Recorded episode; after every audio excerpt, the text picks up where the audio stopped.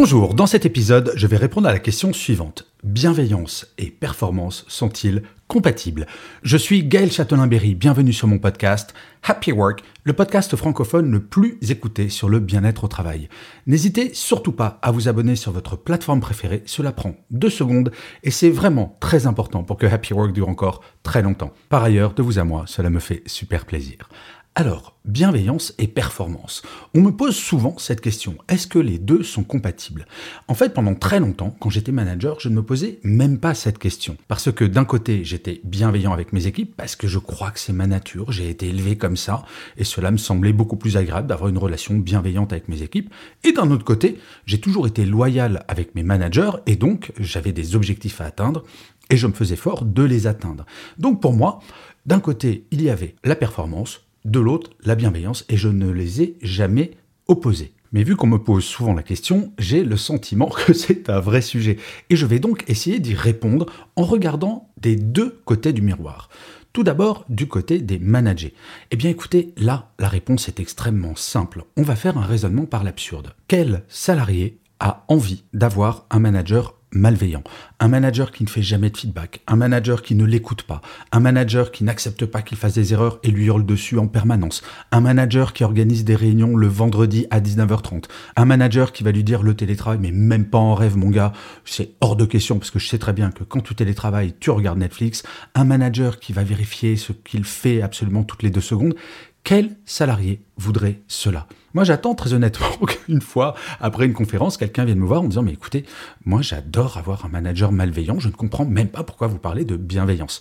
Non, soyons sérieux deux secondes. Du point de vue du manager, la question ne se pose pas. Et je cite souvent cette phrase de Richard Branson, le fondateur de Virgin Si vous souhaitez que vos salariés prennent soin de votre entreprise, prenez soin de vos salariés. C'est aussi simple que cela. Maintenant, si l'on se place du côté du manager. Eh bien écoutez, là c'est exactement la même évidence. Quelle est la mission d'un manager à la base? Il est recruté pour faire en sorte que son équipe donne le meilleur d'elle-même et atteindre des objectifs qui sont fixés par son propre manager. Si on se focalise sur le point 1, eh bien on va se dire, un salarié, globalement, s'il se fait fouetter du jour au matin par un manager malveillant, il va pas se sentir à l'aise, il risque d'être absent, il risque de faire un burn-out, il risque d'être démotivé, bref, il ne va pas être performant, il ne va pas donner le meilleur de lui-même ou d'elle-même. Donc le manager, s'il veut atteindre ses objectifs, il n'a pas d'autre choix que d'être bienveillant. Énormément d'études ont montré qu'un environnement bienveillant, où l'on travaille sur le bien-être des collaborateurs et des collaboratrices, augmente la performance, augmente la fidélité, augmente la créativité. Bref, un manager, s'il est focalisé et centré sur la réalisation des objectifs, il n'a pas d'autre choix, s'il veut les atteindre le plus vite possible, que d'être bienveillant. Donc, vous le voyez, oui, la réponse est évidente. Alors, pourquoi est-ce qu'on a posé cette question de est-ce qu'on peut être bienveillant et performant Eh bien, parce que trop longtemps dans la culture que l'on a à propos de l'entreprise, l'entreprise est quelque chose de violent, de dur, de quelque chose de très descendant. Et là, je vous parle du 19, du 20e siècle. Ce n'était pas le cas partout d'ailleurs, parce qu'on s'imagine que le monde dans l'entreprise a toujours été un monde plutôt dur, où les sentiments n'avaient absolument pas leur place.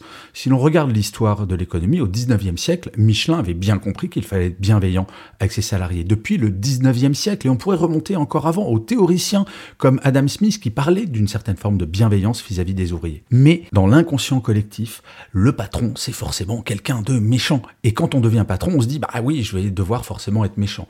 Mais cet inconscient collectif, il est vraiment temps de le mettre de côté. Et vous savez quoi? La pandémie a permis cela. Pourquoi?